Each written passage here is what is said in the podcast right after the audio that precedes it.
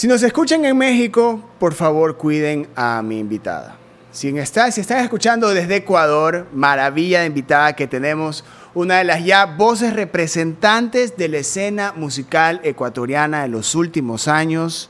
Tengo a la compositora, productora, cantante, motivadora, de todo. Ella es, ella, es, ella es todo un universo. Ceci Juno en el podcast de Ruidosa Caracola. Ceci, bienvenida. Este es el podcast de Ruidosa Caracola con Eric Mujica. ¿Cómo estás, Eric? Muchas gracias por esa introducción. Qué bonito. Estás haciendo de todo antes de irte a, al siguiente paso de tu carrera. ¿Cómo te sientes? Súper emocionada, con miedo, con todas las emociones juntas, hechas un solo, una ensalada. Pero eh, estás saliendo en un proceso de promoción también de un sencillo, de, un, de una gira también, eh, se podría decir entre comillas, de despedida del país. ¿Tú eh, lo preparaste, lo planeaste para que sea como una especie de, transición a México, para que sea parte como una promoción y ya te quedaste allá? ¿O simplemente estás como que es el concepto de día a la vez? La verdad que no fue así como tan pensado como tipo este sencillo antes de ir a México, ¿no? Eh, porque la verdad lo de esta transición, esta mudanza se ha como ido dando muy poco a poco, lo tenemos pensado hace mucho tiempo, eh, pero, pero pues cosas de la vida, ¿no? Pandemia, luego quise renovar mi visa americana, me dejaron sin pasaporte seis meses, o sea, muchas cosas estaban sucediendo como para que esto se dé lentamente, ¿no? Entonces, al mismo tiempo, yo no quería que esto influya para nada en mis planes de, de lanzamiento, de promoción. Entonces, es algo que se ha ido dando y ya como una vez que ya tuvimos una fecha de ida un poco más segura, entonces ahí fuimos como desarrollando la gira, eh, la continuación de la promoción del último sencillo y pues ahorita sí es un poco un día a la vez, ¿no? Pre-pandemia, tú estuviste en México, estuviste en Colombia. Sí en ese momento hubo, em, empezó esta decisión para vivir allá o simplemente fue una gira nomás? Eh, te diría que sí, ya lo, ya lo tenía pensado antes de esa gira. De hecho, por eso pues fue México, ¿no? A pesar de que creo que todos los artistas latinoamericanos quieren ir a tocar a México en algún momento, pero eh, sí fue como muy pensada esa parada, sobre todo porque sí fue acompañada de como eh, cierta estrategia, ¿no? Tanto en, Ciudad de México como, en Monterrey, que fueron las dos ciudades a las que pudimos ir. Y pues ya esa, ya esa parte vino acompañada de gira de medios, allá fue donde conocí a mi manager y con quien he seguido trabajando hasta el día de hoy. Entonces, todo lo que, lo que trabajé para irme a esa gira, luego esto se ha seguido trabajando hasta el día de hoy, hasta la mudanza también, ¿no? Eh, sí es como un proyecto muy, muy pensado.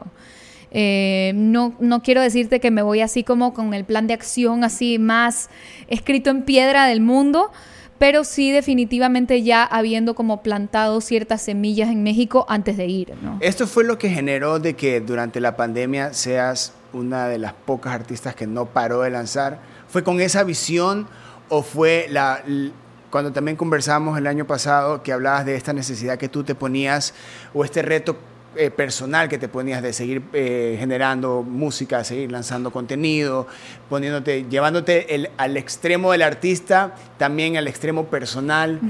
¿Fue por eso o fue con, ok, si me quiero ir a México después que se solucione un poco la pandemia, tengo que trabajar de, cierta manera? Claro, eh, no, no fue realmente como con miras a México, sino con miras de no puedo detener el proyecto en ese momento por la atracción que he venido teniendo, ¿no? Como el momentum que he venido teniendo. Para mí era como, claro, eh, hasta cierto punto pues no es que es así tampoco, ¿no? Pero son como presiones que yo eh, soy muy propensa a ponerme a mí misma, ¿no? Como si ahorita me detengo, si ahorita descanso, entonces voy a perder todo lo que he venido haciendo.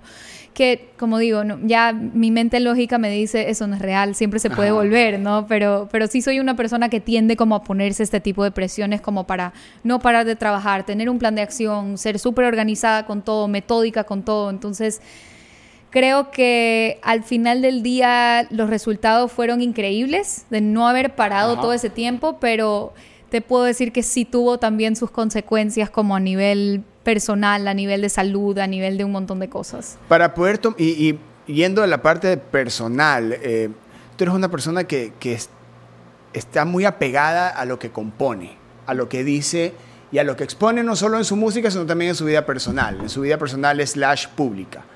Eh, este proceso que has vivido y que, y que ahora también te va a llevar donde la parte personal va a estar en otro país, otro escenario, otra cultura, eh, ¿cómo afecta una cosa de la otra? ¿Cómo eh, tú te preparas para este salto donde aparte de eso estás trabajando? Te vas a ir de gira, se acabó la gira y te vas a México. No, te, no, no se nota como que un espacio en el que tú como Ceci se está preparando para este cambio. Muy a mi estilo, no me estoy dando tiempo para pensar ni siquiera. O sea, creo que eso es algo que, que, ha prevalecido como todo este tiempo durante mi carrera. Y como te decía antes de que empecemos a grabar, muchas veces yo me pongo la soga al cuello a mí misma. Eh, la verdad, en, en esta ocasión estoy más bien sumamente emocionada por este cambio de espacio que voy a tener, ¿no? Es un cambio, o sea, físicamente me voy a reubicar, entonces voy a estar como en un nuevo entorno, expuesta a nuevos estímulos, nuevas inspiraciones, nuevas amistades, nuevos proyectos, nuevas relaciones laborales. Entonces, para mí eso es lo que me alimenta, eso es lo que me da vida. Entonces, ya estoy como emocionada por todo lo que puede venir de este cambio de entorno. Yo soy una persona que muy fácilmente se siente encerrada, entonces la verdad que estos últimos meses en Guayaquil, especialmente con esto de México tan ya como cerca, me he sentido como más encerrada que nunca. Eh, a pesar de que por supuesto pues creo que no lo dejo notar en mi proyecto porque ha seguido avanzando y he seguido sacando música, pero te hablo como a nivel personal, tal vez eh, sí ha sido como complicado. Hay un momento... Eh, eh, y topando el tema de que tú hablas de que eh, llegar a, esa, a ese autoconvencimiento de que si paras no, vas, no, no es que se para tu carrera, pero también llegaste a un punto donde se siente de, ok, salió el nuevo sencillo, pero estamos, estoy seguro que va a haber otro Salió un nuevo sencillo con su campaña, con su video, con toda la estrategia que generas detrás del sencillo, porque no se ha podido salir a tocar eh, del todo. Y vendrá otro. y llegaste al punto donde ya ese chip ya, se, ya está instalado, ya es normal, ya sucede. Y ahora estás en este cambio, ya estás pensando en el siguiente sencillo. está. está ya cocinado desde marzo. ¿En serio? sí, sí, la verdad que sí siempre estoy pensando en lo siguiente y no lo digo como algo bueno necesariamente, porque sí creo que todo tiene su momento, todo tiene su tiempo, su plazo y creo que es importante disfrutar también de ese proceso, ¿no? De ese proceso creativo. O sea, para los que estén escuchando que también son artistas y sientan como ese apuro de, no, es que ya tengo que lanzar lo siguiente. Realmente no, hay que dejar respirar las cosas. Eh, y, digamos, en este caso, pues sí he venido pensando en los sencillos desde, como te decía, desde el mes de marzo o antes, pero con el disco en general, sí te puedo decir que tomé una decisión consciente en algún momento de este año de ya no tenerlo tan planeado, tan pensado. Si me preguntas ahorita cómo se va a llamar el disco, no sé. Si me preguntas cuántas canciones va a tener el disco, no sé, porque estoy tratando de hacer las cosas de manera distinta a como las he venido haciendo justamente como para conocer otra parte de mí, ¿no? Conocer de qué otra forma puedo trabajar. Creo que eso también es importante porque este ritmo de sencillo, sencillo, sencillo, promoción, calendario, cronograma, no lo voy a poder llevar todo el tiempo, toda la vida. Entonces creo que es importante como a uno mismo ponerse ese tipo de pruebas para saber cómo funcionas mejor. Y te das, y te das ese chance de que a veces eh, por la parte comercial tienes un banco de canciones eh, y, y, vas a ir sacando poco a poco las que tienes. Pero también está la parte donde esto es lo que siento ahora, hoy escribí esta canción, este es el sencillo, ya no este, ya no el que tenía grabado. A veces, eh, y, es cuando existe, para algunos artistas puede ser la lucha de la parte artística con la parte comercial. Para otros puede ser, no, esto es lo que siento ahorita, esta es la mejor canción que he escrito, esta va. ¿Te sucede eso? ¿24-7 fue eso? O, siempre has vivido esos procesos? ¿O tienes la canción? Esta canción va en agosto. Claro, no, no, no, no, no necesariamente lo pienso tal vez de manera tan mecánica. Definitivamente sí ha pasado que pues sí hay ese momento de análisis de no, pues esta es la más comercial, esta es la que puede que pegue, esta es la que no, sí, sí se ha tomado decisiones en algún momento desde ese punto, pero de hecho justo este año me pasó con el tercer sencillo, el que no he lanzado todavía, que yo tenía pensado lanzar uno que iba a ser sumamente comercial. Pero de ahí algo me dijo, no sé qué, me dijo, no, no quiero lanzar ese, quiero lanzar este otro, que va a ser no quiero decirle triste, pero va a ser definitivamente como súper introspectivo, como muy etéreo, muy como espacial, o sea, algo que no es usual para un tercer sencillo que se supone que viene antes del lanzamiento de un disco, ¿no? Eh, y de nuevo, estoy intentando hacer cosas diferentes. No, no me fui por la opción obvia, como antes tal vez sí lo hubiera hecho. Esa manera de pensar está, la concibes una vez la canción escrita o durante el proceso de grabación. O antes de... o cuando has escrito la canción, cuando estás escribiendo la canción o antes de escribir la canción. No, definitivamente cuando la canción ya está hecha. O sea, yo nunca tengo esto en cuenta mientras estoy escribiendo. Tal vez lo que sí he llegado a pensar, y esto es algo que mucha gente a mi alrededor se muere de la risa porque dicen que no pueden estar más en desacuerdo, que yo tengo el trauma de que mi música es triste. Ya, y, siempre como que tengo este pensamiento, no, es que mi música es triste, solo tengo dos canciones que son felices. Entonces como que tal vez sí de repente me entra la presión de tengo que hacer otra canción movida, ¿no? Porque, no sé, no tanto por el hecho de que pegue o no pegue y que salga en la radio o no salga en la radio, sino más por como que lo que primero pienso es los shows, ¿no? Como que, ay, necesito más canciones movidas para los shows. Tal vez por ese lado sí de repente me he dejado llevar como en el momento de composición, pero la mayoría de veces te puedo decir que tomo esas decisiones ya cuando la canción eh, por lo menos está en su proceso de maqueta, ¿no? Como, ¿a, qué está sonando esto? Mm, me parece que esto sería bueno de primer sencillo o de segundo sencillo o así. Y el proceso ahorita estás haciendo un álbum y, cambian muchísimos escenarios del el sencillo, ya deja de ser sencillo, ya pasa a pensarse como una canción parte del tracklist. este, ahora, y, y, es muy probable que suceda de que, volviendo a la época del álbum, hay 10 canciones, 12 canciones, de las cuales se trabajan en 3 o 4 para que sean sencillos. Y las otras canciones son el lado más artístico del compositor, del cantante, piensas así con este álbum? Hay canciones que tú dices, esta la quiero hacer porque necesito hacer una canción así por una satisfacción artística. Ajá. Te diría que este álbum, o sea, las canciones que he hecho para este álbum particularmente, todas han venido desde necesito hacer esta canción, por distintas cuestiones personales que, que he venido atravesando, ¿no? Todas vienen realmente de una necesidad. Pero ya, como te digo, eh, al momento de la maqueta o del arreglo, entonces ya se la va pensando como, ah, esta pudiéramos lanzarla primero, ¿no? Eh, de hecho, como te digo, tan diferente ha sido todo este proceso comparado con el álbum pasado que de nuevo, como de costumbre, fue el primer sencillo y no es una canción que necesariamente te grita primer sencillo, ¿no? Eh, pero de esas cosas que dije, no sé, siento que es una buena introducción como para el resto del proceso de lo que ha venido siendo el álbum, ¿no? Especialmente porque es una canción como muy como es como un statement la canción, ¿no? Musicalmente hablando y líricamente hablando.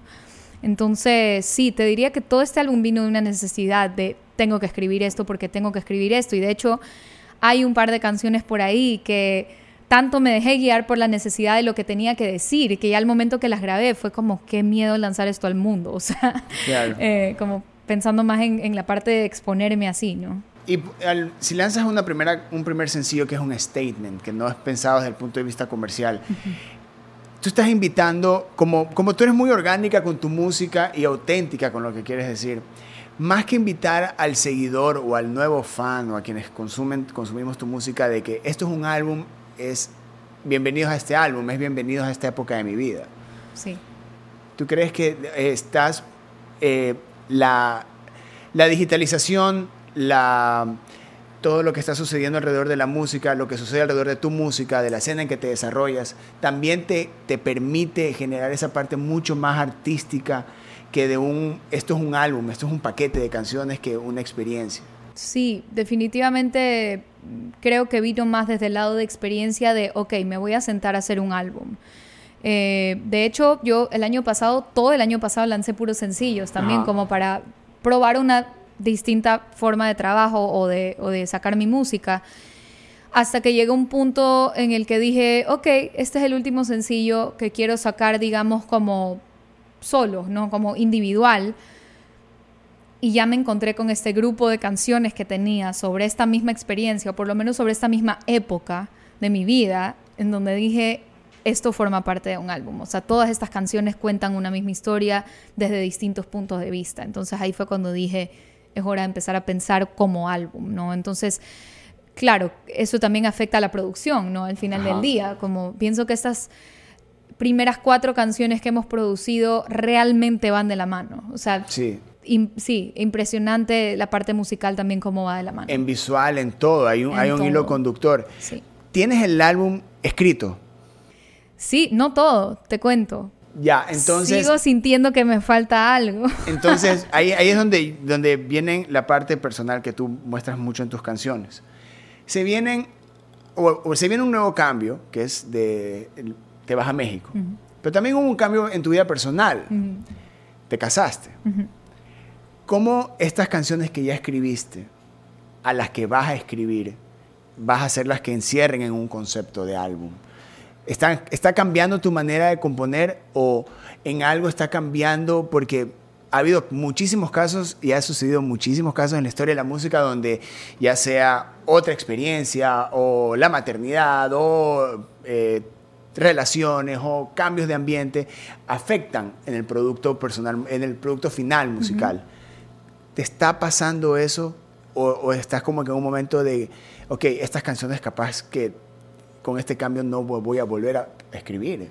Claro. O se vienen nuevas. Definitivamente mi, mi proceso ha cambiado, eso sí, pf, 100%. Eh, siento que lo que he estado sacando es distinto, eh, definitivamente, pero no lo atribuyo solamente como a haberme casado porque la verdad que he tenido un año tan, tan, tan lleno de cambios desde antes del matrimonio que pues ya venía siendo como este huracán dentro del cual yo me estaba como intentando adaptar, intentando seguir desenvolviéndome como artista y todo. Entonces, realmente el matrimonio no quiero decir que, que no quiero quitarle importancia, pero fue como uno de los tantos cambios que estoy atravesando, que he venido atravesando y que estoy atravesando, porque ahora viene la mudanza, ¿no? Que es otra transición también.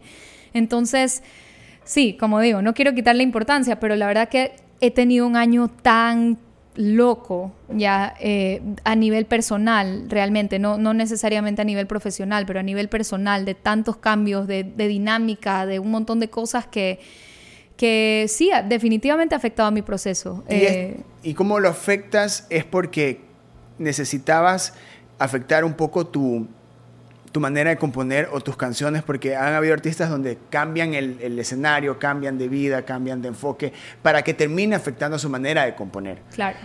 O tienen una, cambian un estilo de vida que termina como efecto secundario afectando a su manera de componer. Acá tú fue así, o sea, entraste por estos cambios y, y- y te, te diste cuenta, ah, estoy componiendo otras cosas, hay una evolución, o, quiero cambiar de, de manera de componer, voy a hacer este cambio en mi vida. Claro, no, definitivamente no fue como pensando en que cambie mi proceso de composición. Eh, puedo dividir estos cambios en dos. que yo creo que todo el mundo ha experimentado un montón de cambios desde la pandemia, definitivamente, de todo tipo, ¿no? Pero en mi caso, primero los cambios de cosas de la vida, cosas que suceden en la vida, dificultades, obstáculos, un montón que pues no necesariamente quisiéramos tenerlos, pero llegan, ¿no? Eh, como te digo, cosas personales, cosas familiares que pues están ahí y que han sido como, de nuevo, como una super cachetada de realidad, un huracán, así es como se ha sentido.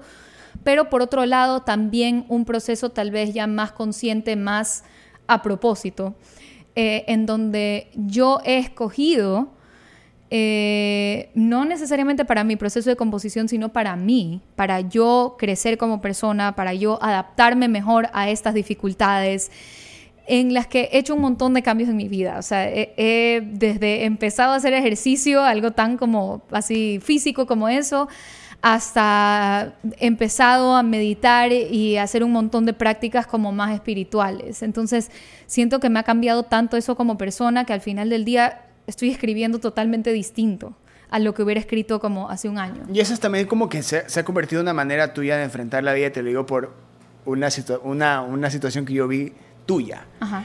Hace una semana estuvimos en un taller de, de Deezer. De Deezer. Y entonces, un momento yo estaba atrás, estaba escuchando a todos. Estaba como que en esta parte de, de, del gestor, de ver cómo es que está pasando. Y, y me estaba dando cuenta que tú estabas como que frenteando mucho la situación. Uh -huh. Y yo decía, ahí hay alguien que ya que sabe, que la tiene clara. Uh -huh. Ya hay momentos donde el artista se encuentra en esta posición de no sé qué hacer, está, estoy en un, en un via crucis con mi música, con mi parte personal, Todos con la pasado. gestión de todo.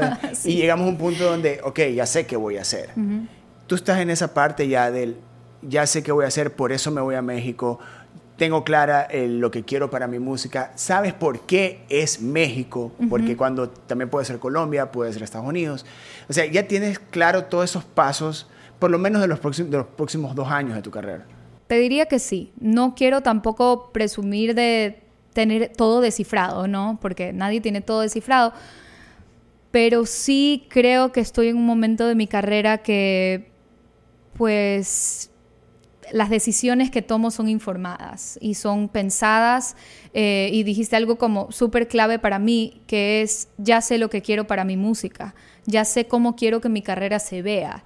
Algo que al principio nadie tiene tan claro, ¿no? Cuando sacas tu primer EP, incluso cuando saqué mi primer disco, que pues es un disco que he venido tocando desde hace tanto tiempo y que muchísima gente lo sigue encontrando por primera vez, ¿no? Para mí es como, sí, tú, el, el público puede ver que lancé un disco y un concepto y todas estas cosas, pero no sabía ni la mitad de cosas que sé ahora, claro. ¿no? Cuando lo lancé. Entonces, eh, sí te puedo decir que ya todas las decisiones que he venido tomando, especialmente desde el año pasado, desde por lo menos la mitad del año, la segunda mitad del año pasado, son decisiones mucho más informadas en cuanto a lo que quiero para mí, en cuanto a cómo imagino mi vida como cantautora, en cuanto a eh, qué tipo de entorno es el que quiero a mi alrededor, ¿no? ¿Qué, qué, qué tipo de carrera quiero, qué tipo de artista quiero ser, ¿no? Eh, que todo eso pues son cosas que solamente puedes ir descubriendo a medida que te tropiezas con un millón de, de, obstáculos y errores que puedes cometer en tu carrera, ¿no? Y entonces, eh, en esa actitud, el por qué México, por qué decides que es allá donde debe estar trabajada tu música. Eh, esto viene, la verdad, un poco... Te diría que obviamente la respuesta fácil es decir, tiene una super industria, tiene un mercado espectacular para el tipo de música que hago, ¿no? Pero al mismo tiempo tengo ciertas como conexiones con México que cada año se han vuelto como más obvias y más eh, como, wow, esta coincidencia yo la tengo que escuchar. O sea, es como algún tipo de señal del universo que, que, de esas cosas que dices, todos los caminos me están dirigiendo a esto. Y así un poco ha sido la cosa con México, ¿no? Eh, desde que me fui a Berkeley conocí un montón de gente de México que tenía también las mismas ideas de proyectos que, que, que yo para el mío, ¿no? Que teníamos el mismo enfoque un poco, entonces me empecé a dar cuenta de, de, de de cómo podíamos llevar más lejos este tipo de como relaciones tal vez laborales o de amistad que tenía con la gente que conocía allá. Eh, un montón de amigos artistas que la están partiendo en México que son amistades desde Berkeley, ¿no? Eh, luego también Sebas es mitad mexicano. Él es mi, ah, para los okay. que no saben, es pro, mi productor y esposo. Eh, él es mitad mexicano, entonces llevo por mi relación con él, llevo yendo a México desde el 2017 y dándome cuenta del, de nuevo, del ambiente, del entorno, del mercado, de la industria, yendo a conciertos y viendo cómo funciona todo allá. Y, la verdad que me he identificado mucho con la cultura también. Eh, yendo a, la gira, por supuesto, conocí como este equipo con el que sigo trabajando hasta el día de hoy. Sebas lleva trabajando con gente en México también desde hace dos o tres años ya. Entonces, na, simplemente todo como que ha ido haciendo sentido, ¿no? Y ya pues a medida que se han ido dando también oportunidades laborales interesantes en México, pues he dicho, allá es donde quiero estar, ¿no? Y siento que al final del día mi estilo musical también va mucho con, con, con el mercado mexicano. El salto que se da de, de ser, estar en Ecuador a ir a México es enorme. Tú estando en México está, vas a estar donde, donde hay muchísimo trabajo, obvio, hay un gran sacrificio, pero donde están las probabilidades más grandes de terminar de romperla. Uh -huh. Ya. tú estás como que en esa parte, ok, voy a estar donde las papas queman, donde mi música va a llegar a otro público donde es enorme, enorme, y la vas a romper y va a existir en muy pronto ese nombre que tú estás buscando tanto para tu carrera. Tienes tus momentos donde es de, una cosa es de que lo que tú sepas lo que tú quieras para tu carrera. otra cosa es lo que tú sepas lo que te, lo que te va a pasar ya estando allá y empiece este reconocimiento y este crecimiento artístico y te vuelvas parte de ese mercado. O sea, tú ya, ya viste eso. Sí, te diría que como parte también de mi práctica espiritual, como te, como te dije hace un ratito, es algo que he venido como visualizando para mí también, porque creo que esta parte de visualizar es, es clave para saber qué es lo que quieres y a dónde te quieres ver, ¿no? Entonces sí, definitivamente es un círculo, un, un sí, un, entorno al que yo quiero pertenecer al final del día. Entonces, claro, por supuesto que sueño con eso y trato cada vez más de en mi cabeza no verlo como un sueño, como algo utópico, como algo con unicornios, sino algo que es realmente posible y tangible para mí. Y también... Eh, antes de ese salto está la gira de, tu gira de despedida aquí en Ecuador, que también es sacar a en vivo todas estas canciones que has venido trabajando durante, durante este tiempo. Es, lo has manejado también como un hasta luego más que un chao, pero eh, ¿qué dejas acá que te, hace, que te hará regresar laboralmente hablando a Ecuador? Dejo todo, porque eh, eso era lo que venía conversando con alguien hoy más temprano. Yo realmente no estoy en un espacio mental de, bueno, chao Ecuador, no quiero saber nada, para nada. Para mí es sumamente importante ser alguien en tu país para ser alguien en otro país.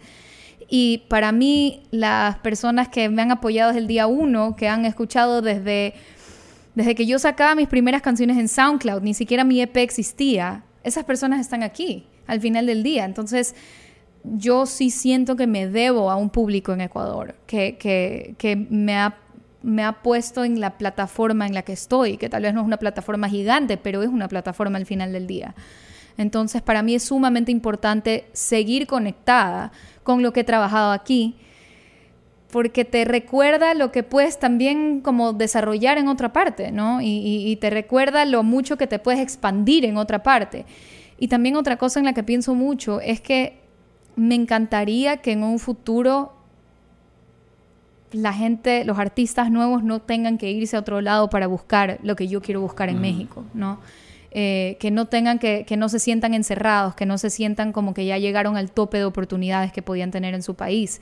Y yo creo que la única manera de hacer eso es trabajando en una industria. Entonces, definitivamente yo sí, pues, obviamente también mi familia se queda acá, entonces no es que me desconecto por completo tampoco de, de la escena ecuatoriana, sino que pues lo que siga saliendo, entrevistas que salgan acá, shows que salgan acá, yo estoy de súper puesta. Y también eh, mencionas lo de, eh, vas para, para, que tu carrera tome un nuevo camino o continúe su evolución, pero también llevas la parte de quiero esto para la música de mi país. ¿Cómo tú ves lo que... Es como estar en el avión y mirando para atrás, ¿qué estás viendo de que se, se está quedando acá y que es potencialmente explotable para, para México? Se queda, para mí, modo de ver, una escena que cada día se consolida más, escenas que se están encontrando de las distintas ciudades, algo que ha sido tan dividido hasta ahora. La escena de Guayaquil no tenía nada que ver con la escena de Quito y con la escena de Cuenca y con la escena de Ambato. Era como, o sea, parece mentira que en un país tan chiquito no haya existido como más comunicación y más colaboración entre las distintas escenas. Y yo creo que esto ha cambiado tanto en los últimos años. Eh, siento que, claro, obviamente artistas mayores, ¿no? Artistas de muchísima más trayectoria que yo pueden hablar desde una experiencia muchísimo mayor, pero siento que yo misma he experimentado un cambio gigantesco de la escena desde que empecé mi carrera hasta hoy. Eh, de, como te digo, esta conexión mayor, esta comunicación mayor, esta colaboración mayor, eh, las oportunidades que ya muchísimos artistas, colegas han tenido, no solo a nivel nacional, sino también en el exterior, que siento que estamos muy cerca y eso es lo que a mí más como ansiedad y desesperación me da, que estamos tan cerca de, ser una industria, ¿no? De, de, ser una industria consolidada e incluso algo que hablamos ese día en el taller de, de Deezer y que es algo que yo también con mi equipo de Altafonte he conversado un montón. Las plataformas están empezando a mirar Ecuador. Por primera vez en la historia están empezando a decir, oye, acá están sucediendo cosas interesantes. Eh, tanto para que Altafonte haya dicho necesitamos una rama en Ecuador, o para que Deezer haya dicho quiero ir a dar una charla allá o para que Spotify haya curado su playlist Made in Ecuador. O sea, hay cosas sucediendo. Entonces creo que se queda esto que está como en una etapa de desarrollo importantísima, así como es la etapa de desarrollo de los niños que siempre dicen que son una esponja esos primeros años y que hay que aprovechar y darles la mayor cantidad de educación posible, creo que lo mismo está pasando con nuestra escena y con nuestra potencial industria. Listo, Ceci. Ha sido un gustazo conversar contigo. Eh, la despedida, que esperamos sea un rato, porque nosotros vamos a ir a México. Lo Esperamos máximo. irnos a claro México que también. Sí. Escucho ya producción, nos vamos a México. Desearte toda la suerte, no porque eh, no, no, te la lleves, sino que yo estoy segurísimo, y por eso te preguntaba de que si estás consciente de que la vas a romper, porque eh, viene esa seguridad de verlo desde lejos que, que, la vas a romper y es un, un paso muy inteligente y necesario para esa evolución de que necesita eh, tu música y que conlleve a esa evolución que necesita la música local. Uh -huh. Felicitaciones por lo que has trabajado durante estos dos años de pandemia que te pusiste la soga al cuello, que es algo muy digno de admirar. La gente no sabe si ya de por sí, sin, con o sin pandemia, lanzar un sencillo es demasiado sacrificado. Con pandemia es el triple. Así que desde Ruidosa, eh, felicitarte por ese trabajo, por lo que vas a lograr, por todas las cosas que se vienen para tu vida artística y para tu vida personal. Así que Muchísimas gracias. esta es la casa. Muchas gracias, nos vemos allá. Sí, de ley. Esta fue Ceci Juno en un nuevo episodio del podcast de Ruidosa Caracola. Repito, si nos están escuchando en México, cuídenla por favor. Yo soy Eric Mujica, adiós. Ruidosa Caracola es una producción de Tripea. Suscríbete, compártelo y escucha nuestro playlist en Spotify.